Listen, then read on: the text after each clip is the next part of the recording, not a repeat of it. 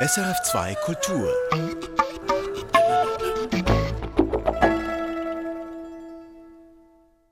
Dumpinglöhne, Überstunden und keine soziale Absicherung. Gleich tauchen wir ein in die Welt der Schwarzarbeit. Und wir hören später hier im Kontext in Künste im Gespräch den südafrikanischen Cellisten Abel Selachue. Er hat letztes Jahr einen Vertrag mit einem der größten Classic-Labels unterschrieben. POC, People of Color, sind immer noch eine Seltenheit in der Klassik. Wir sprechen mit ihm darüber in etwa zehn Minuten. Und jetzt aber eben zu Dumpinglöhnen, Überstunden und keinen sozialen Absicherungen. Dazu gibt es einen neuen Dokumentarfilm vom Regisseur Ulrich Großenbacher. Für seinen Film Schwarzarbeit hat er Beamtinnen und Beamte begleitet. George Wirsch hat Schwarzarbeit gesehen. Das ist jetzt der anständige Weg sagt der Arbeitsmarktkontrolleur zu seinem jüngeren Kollegen auf der Treppe zum Empfangsschalter einer Fabrik. Die unanständige Variante, das wäre gewesen, direkt in die Werkhalle zu platzen und dort Ausweise zu verlangen. Aber die Kontrolleure sind anständig und deshalb warten sie jetzt am unbesetzten Empfang. Die Sekretärin ist nur telefonisch zu sprechen. Ich werde hier im Empfang vom 53 aus eigentlich eine externe Firma kontrollieren bei euch. Und zwar ist es von eurem Tochtergesellschaft von Deutschland. Das sind zwei Mitarbeiter vor Ort. Die würde ich gerne besuchen. Ja, nein, wir machen eben keine Termine bei unseren Kontrollen. ich bleibe hier stehen. So verläuft der anständige Weg, die Routine. Vor Ort wird registriert, ob Entschädigungen korrekt ausbezahlt werden, ob Lohnbescheinigungen da sind, kurz, ob alles in Ordnung ist. Diese Kontrollen braucht es, weil eben oft nicht alles in Ordnung ist. Der gleiche Inspektor schreitet durch ein Quartier in der Stadt Biel. Er zeigt nach links und nach rechts. Ich kann schon kontrollieren hier, der Schwanger. Gerade äh, zwei oder drei. Kannst zum Teufel jagen? Zum Teufel gejagt wird niemand von der Arbeitsmarktkontrolle Bern. Aber wenn sich Missbrauchsfälle wiederholen, wenn ein klarer Verdacht auf Schwarzarbeit besteht, dann kommt es vor, dass ein Gastronomiebetrieb auch mal ganz ohne Vorwarnung Besuch bekommt. Wenn nötig, mit Verstärkung der Kantonspolizei. Es könnte ja sein, dass ein Küchengehilfe spontan Reis ausnimmt. Wo ist der Kleine? er ist voraus, dann ist der Kleine nach und dann er. Wie, wie heißt der? Hier? Nein, der andere, kleine. Der Kleine? Ja. Mit dem Trainerhaus? Ja. Aber rauf ist er mit gekommen. Wir sind straight rauf, ich bin in den Grimm gelaufen und dann sind diese zwei gekommen und dann bin ich mit ihm in dieses Zimmer und er ist dort hier. Nein, das ist ein Zimmer sicher. Wir haben auch Zimmer mit Balkon, wo sie raus können. Aber... Eine Szene schon fast wie aus einem Actionfilm. Dass es solche Situationen gibt in der Schweiz, Darauf wurde der Berner Doc-Filmregisseur Ulrich Großenbacher durch einen persönlichen Bekannten bei der Arbeitsmarktkontrolle Bern aufmerksam. Großenbacher ließ sich dessen Arbeitsumfeld zeigen und wusste irgendwann, Schwarzarbeit. So könnte sein nächstes Projekt heißen. Ich war begeistert von diesen Kontrollen. Das war sehr spannend und ich empfand das auch als extrem filmisch. Im Auto zu sein und dann diese Kontrollen, das ist ja immer ein halber Überfall und plötzlich wird das Unrecht sichtbar und dieser Moment des Aufdeckens fand ich extrem spannend und auch extrem filmisch. Filmisch, aber natürlich heikel. Man fragt sich, ob bei solchen Betriebskontrollen wirklich alle Personen damit einverstanden waren, dass eine Kamera dabei ist. Die Antwort, die findet sich im Abspann des Films. Am Schluss wird dort schriftlich allen gedankt, die eingewilligt haben, im Film vorzukommen. Und zwar ohne das Verstellen von Stimmen oder die Verfremdung von Gesichtern. Das hätte laut Ulrich Großenbacher nichts gebracht. Wegen den verpixelten Gesichtern, das war für mich von Anfang an klar, dass ich das nicht möchte. Mir ging es darum, diesen Arbeitern und Arbeiterinnen auch ein Gesicht zu geben. Mir ging es darum zu zeigen, das sind Menschen und nicht nur statistische Nummern. Das war mir sehr wichtig. Die nächste Frage liegt trotzdem nahe. Einige dieser Menschen stehen unter Verdacht, illegal zu arbeiten oder unsauber abzurechnen. Wie überzeugt man sie davon, ihr Gesicht in einem Film zu zeigen? Es gab immer wieder Möglichkeiten, während den Kontrollen das Gespräch zu suchen mit den Arbeiter, Arbeiterinnen. Und äh, ich habe ihnen dann erklärt, dass ich eine unabhängige Produktion mache von der Arbeitsmarktkontrolle. Ich habe ihnen auch von meinen Anliegen erzählt, dass es mir darum geht, dass sie anständig bezahlt werden, dass sie anständige Löhne kriegen. Und dann waren eigentlich erstaunlicherweise sehr viele bereit, auch in dem Film mitzuwirken. Das gilt für Angestellte, aber etwa auch für einen Wirt, der sich vom Arbeitsmarktkontrolleur eine Lektion erteilen lassen muss. Sie sind auch verantwortlich, wenn der einen Unfall hat. He? Siehst du, heute komme ich und er geht ganz schnell die Treppe runter. Wenn er da runterfällt, he? dann bezahlen Sie den Rollstuhl. He? Ganze Verantwortung bei Ihnen, 100 Prozent, keine Versicherung. So klingt das bei einer weiteren Kontrolle. Aber der Film Schwarzarbeit beschränkt sich nicht auf das Abfilmen solcher Interventionen. Er untersucht das Phänomen des Schattenmarkts als Ganzes und deckt entsprechend auch weitere Ebenen ab.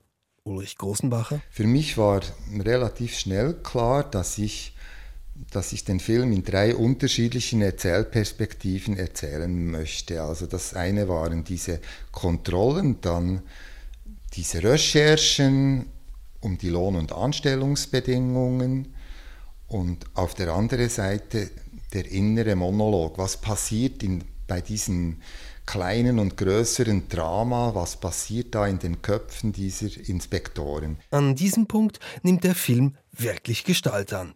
Die Inspektorinnen und Inspektoren haben alle ihre persönlichen Motive. Sie haben ihre individuellen Meinungen dazu, warum die Ausbeutung von Betriebspersonal auf diese Weise aufgedeckt werden muss und warum gerade sie die richtigen Menschen sind für diesen Job.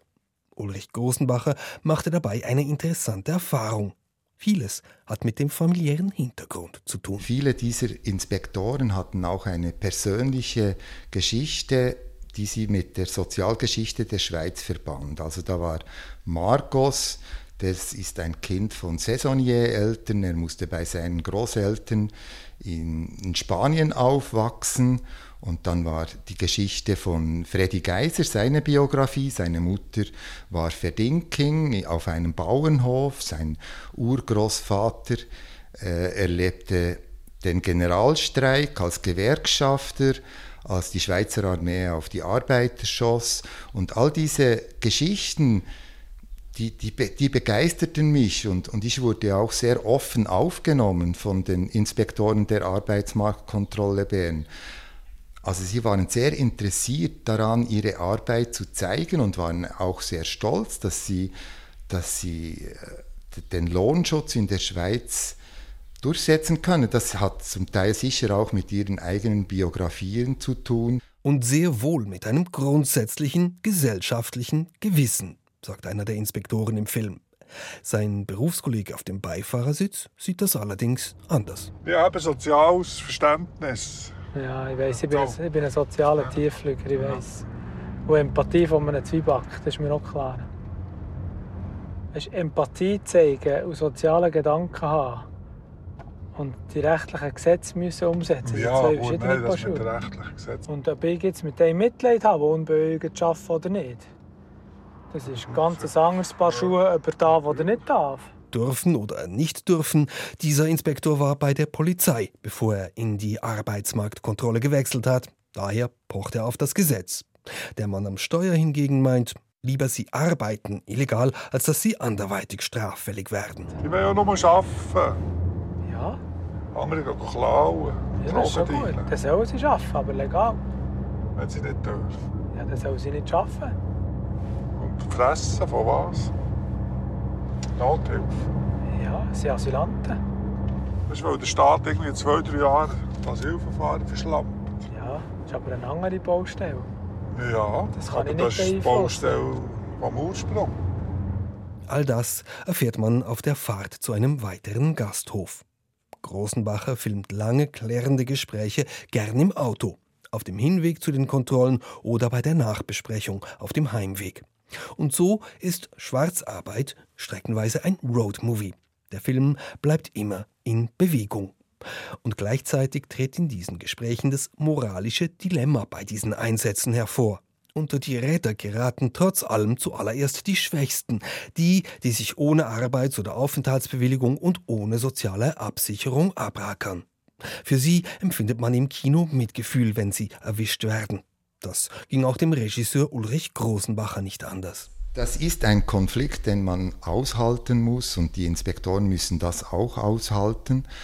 Und trotzdem denke ich, sollte man das große Ganze nicht aus den Augen verlieren, weil es ist ja dann umgekehrt auch eine Gemeinheit, wenn man jemand für 1000 oder 1500 Franken, zum Teil 10 Stunden, manchmal sieben Tage die Woche in irgendeiner Küche oder in einem Betrieb arbeiten lässt. Das ist ja auch nicht in der Ordnung.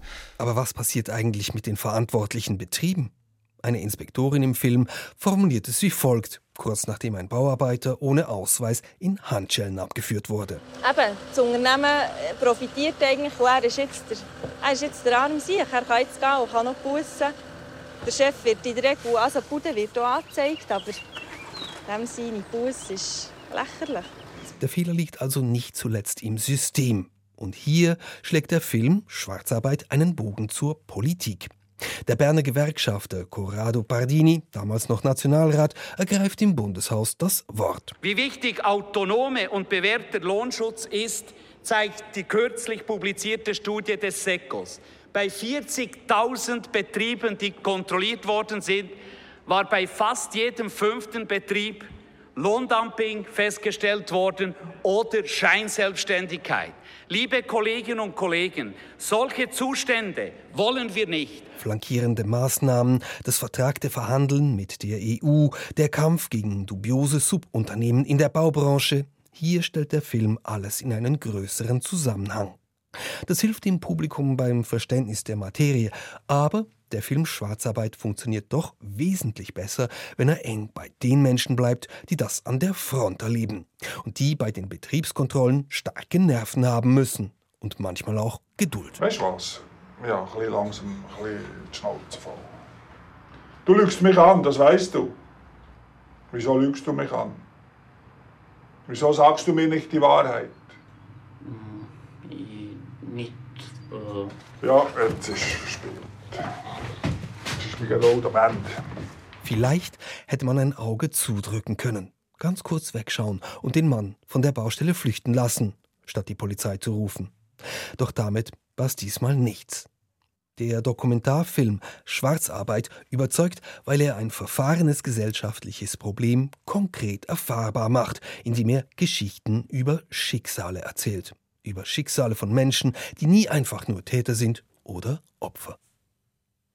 Schwarzarbeit. Der Schweizer Dokumentarfilm läuft bei uns in den Kinos. Sie hören Künste im Gespräch und wir tauchen jetzt ein in die Welt der Klassik. Auf den Opern und klassischen Konzertbühnen sind Schwarze und People of Color immer noch eine Seltenheit. Weiße Solistinnen und Solisten sind die Regel, die Ausnahme bilden Musikerinnen und Musiker asiatischer Herkunft. Das ändert sich zum Glück immer mehr.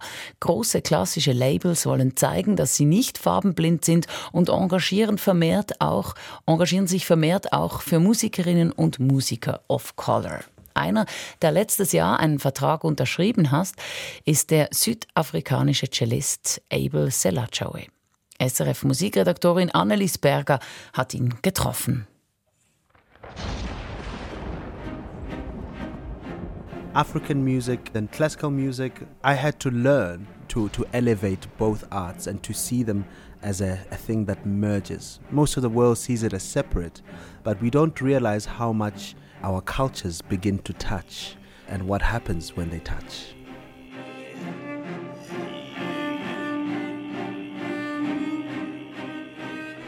Afrikanische Musik und klassische Musik.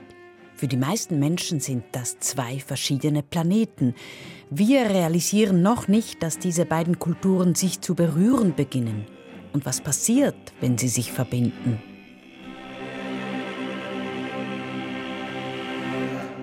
Das sagt der Cellist Abel Selauchue. Dieser Satz ist typisch für den südafrikanischen Musiker. Er spricht über Musik, aber eigentlich geht es um Gesellschaftsfragen, hochaktuelle. Nach zwei Minuten Interview ist man mittendrin. Rassismus, oh ja, jeden Tag erlebe er ihn, sagt Abel Selauchue freimütig. Yes, yes, everywhere we go. yeah, I, I, mean, the average black person experiences racism living in Europe, living in a, in a in a place where the majority isn't their color, would be, you know, on, on a daily basis, I would say. Small things. Our experiences throughout life are different, uh, throughout the day. Der Durchschnitt der schwarzen Menschen, zum Beispiel in Europa, so sagt Abel, erlebe täglich Rassismus. Ihre Erfahrungen im Alltag seien schlichtweg andere als diejenigen von weißen Menschen.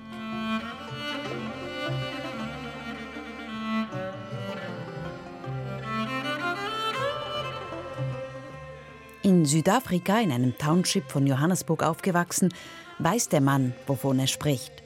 Sein großer Cellokasten, den er immer mit sich trägt, sei eine Art Schutz, es sei einfacher, mit einem klassischen Instrument unterwegs zu sein.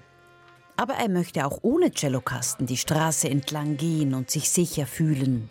For me, it's, it's very important to live without the cello, to be able to walk down the street and without it as something that protects me. Es geht um das Mindset. Wir haben das Recht, uns selber zu sein, unseren Platz zu verteidigen, unsere Freiheit, unsere Rechte. Und das müssen wir ausdrücken. Das muss in unserem Gang, unserer Sprache sicht- und spürbar sein.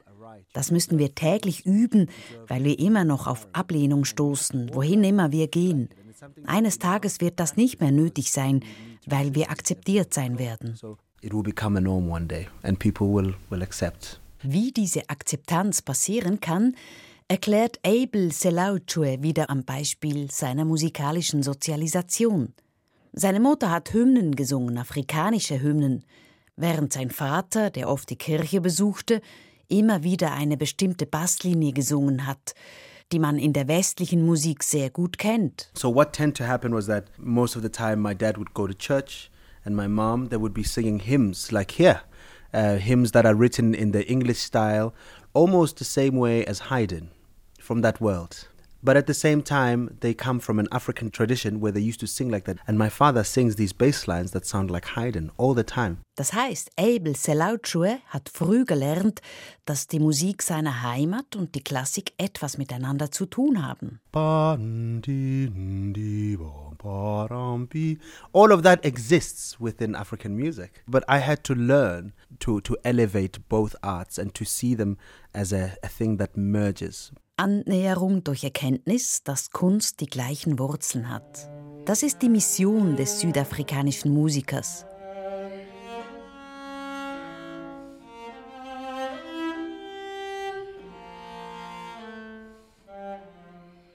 Bevor er so klar wusste, was er will, ging er aber durch verschiedenste Phasen, vom kleinen Jungen bis heute. Yeah, I, I went through many phases. I went through many phases. There was a time where I was extremely lively, you know, very curious, very naughty. And then uh, as I grew up, I became a bit aware of myself, just like many children becoming adults. You become aware of yourself in your body. Oh, that's me. That's how the world sees me. And when that happened, I was very quiet. I would say maybe about four or five years of very, very, very inside myself, but very still imaginative. I loved spending time on my own, actually. I would close the doors, I would turn on music, and I would dance. I would play, I would act in the mirror. Ich war ein lebendiges, sehr neugieriges Kind. Danach kam eine Phase, wo ich mich zurückzog. Ich schloss die Tür hinter mir, hörte Musik, performte vor dem Spiegel, vertiefte mich in meine Welt, bis ich merkte, das, was ich hier drin allein mache, ist auch draußen akzeptiert. And then as you grow older, you also realize that you probably need to listen more than you speak. And then then you start to keep quiet a bit more again. So it's a cycle. It's a cycle. Und Abel Selauchue ging wieder raus, exponierte sich, nicht zuletzt als Cellist und Sänger. Dann kam wieder eine Phase, wo er stiller wurde, weil er merkte, dass es weiser sei, mehr zuzuhören als zu reden. Zyklisch seien diese Phasen, so sagt er lachend.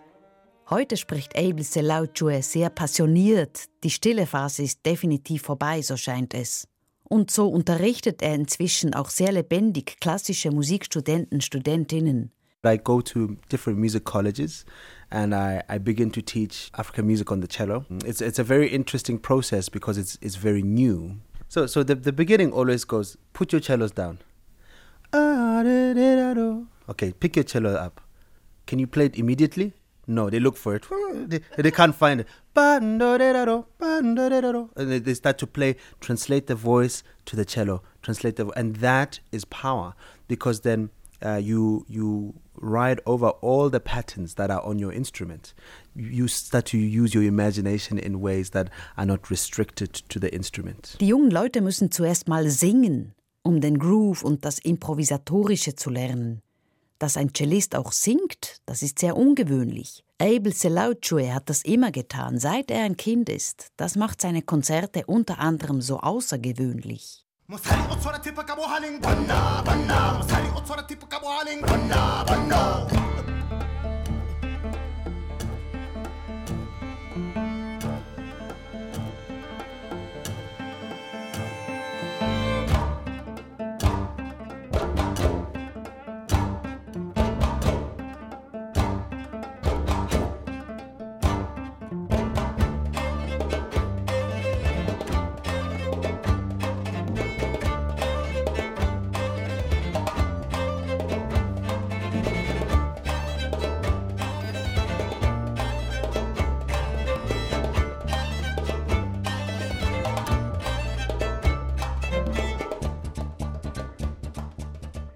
Aber zurück zu Selauchues Wurzeln.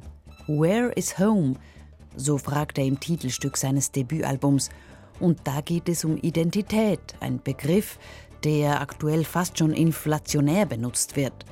Er selber definiert sein Home wiederum über die Musik. And for me, it's really interesting. I mean, I find myself celebrating different facets of African culture and Western culture. And that's my home. My home is not even a place. My home is the journey on finding the thread that binds these things together. That's to be my job and my calling for a lifetime. I'm always going to be say classical music mixes with oh classical Indian music. This is why. Or you know Icelandic music has the same feeling as Scottish music. That's why or you know Chinese music it seems to be a bit similar to African music because of the pentatonic scale. That might be something. Where does that come from? Why do we have the same scales? Asking those questions, finding the fabric that binds everything together is going to be already like uh, my life's work. Yeah. Zu Hause, das ist für den Cellisten kein Ort, sondern meint für ihn die Suche nach dem Stoff, der verschiedene Kulturen zusammenbringt, die Frage nach dem, was verbindend ist. Und dieser Job, wie er das nennt, das ist seine Heimat.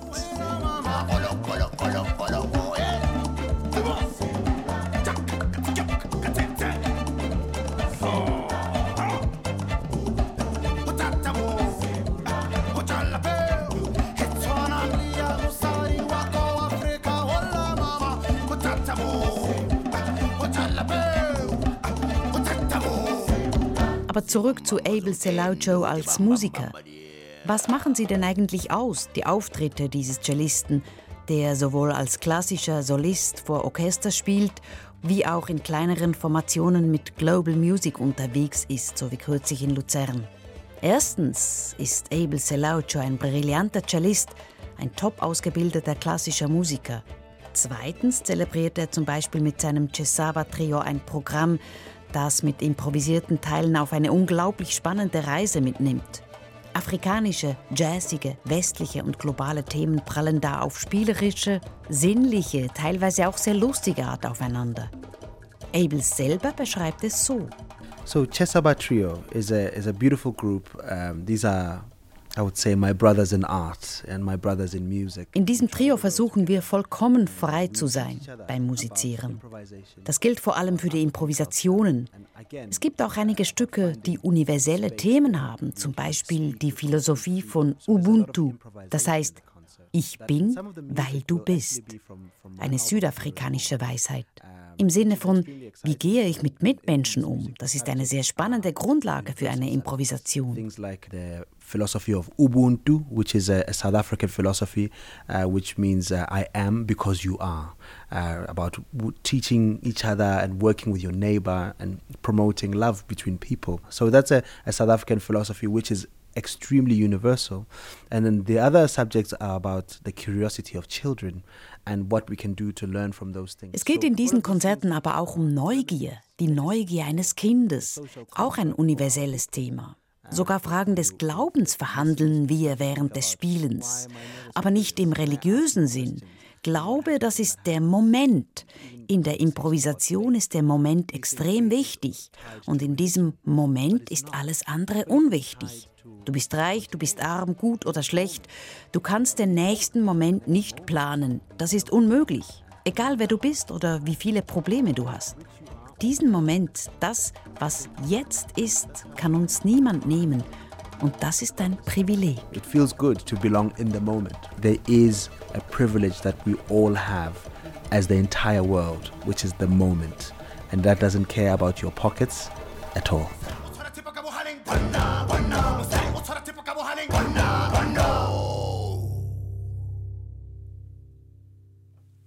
Abel Selachawi im Beitrag von Annelies Berger. Das war Kontext, die Hintergrundsendung Künste im Gespräch. Und falls Sie nicht alles gehört haben oder die Sendung weiterempfehlen möchten, Künste im Gespräch gibt's online unter srf.ch-audio. Suchen Sie nach Kontext. Und falls Sie noch ein Feedback zur Sendung haben, dann auch gerne per Mail an kontext.srf2kultur.ch. Erfahren Sie mehr über unsere Sendungen auf unserer Homepage srf.ch-kultur.